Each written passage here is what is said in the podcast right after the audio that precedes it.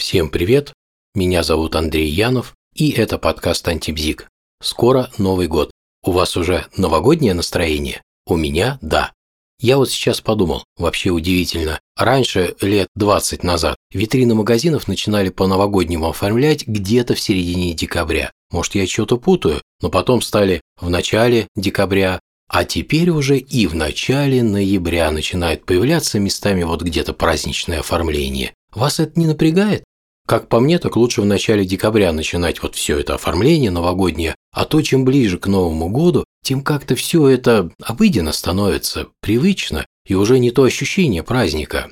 Эх, реклама и маркетинг, они беспощадны. Ну да ладно. Все как-то любят перед Новым годом подводить итоги. Замечаете такое? Сейчас же это очень модно. Все, кому не лень, подводят итоги, а те, кому лень, копят силы и делают это уже в январе. Даже Google и Facebook подводят итоги года. Нет, не подумайте, я вас этим утомлять сейчас не буду. А вот поделиться парой мыслей по поводу праздника, по поводу Нового года хочу. Я этот праздник люблю, но вот есть люди, кто не любит. И любопытно, почему так? Вообще, думаю, люди делятся на три категории. Те, кто Новый год любит, да, это первая категория. Те, кто Новый год не любят, их меньше всего, это вторая категория. И те, кто обманывают себя, им бы вот во вторую группу, но им кажется, что там грустно, поэтому они предпочитают относить себя к первой. Почему мы вообще любим Новый год? Из-за веселья? Это понятно. Новый год – это традиция, и это понятно. Но ведь Новый год несет в себе еще и обновление. Многие же считают, что в новом году все будет иначе и непременно лучше, по крайней мере желают, чтобы так было.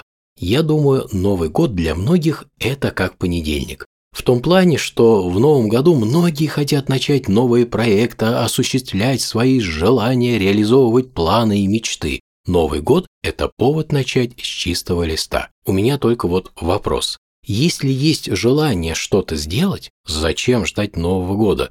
Можно же не дожидаться и не откладывать. Видимо, нельзя.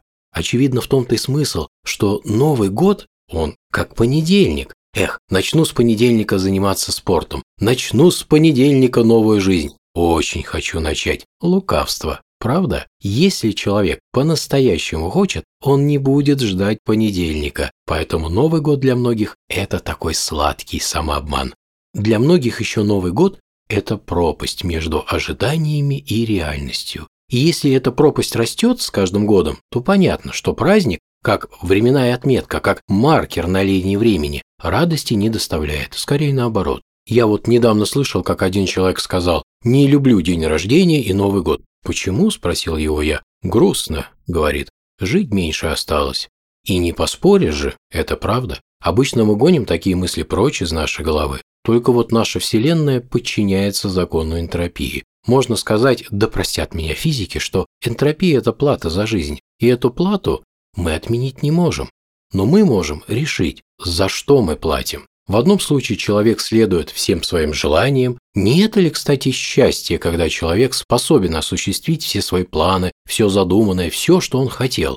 В другом случае человек существует в отрыве от своих желаний, а плата-то идет, Энтропии никто не отменял? Вот в последнем случае Новый год на самом деле не веселый праздник, а скорее какой-то грустный маркер, опять же, на линии времени.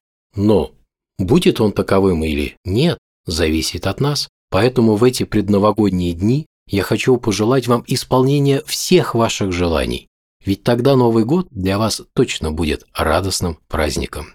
Желаю всем много радости, счастья и веселья в новом году. Всем пока, до новых встреч!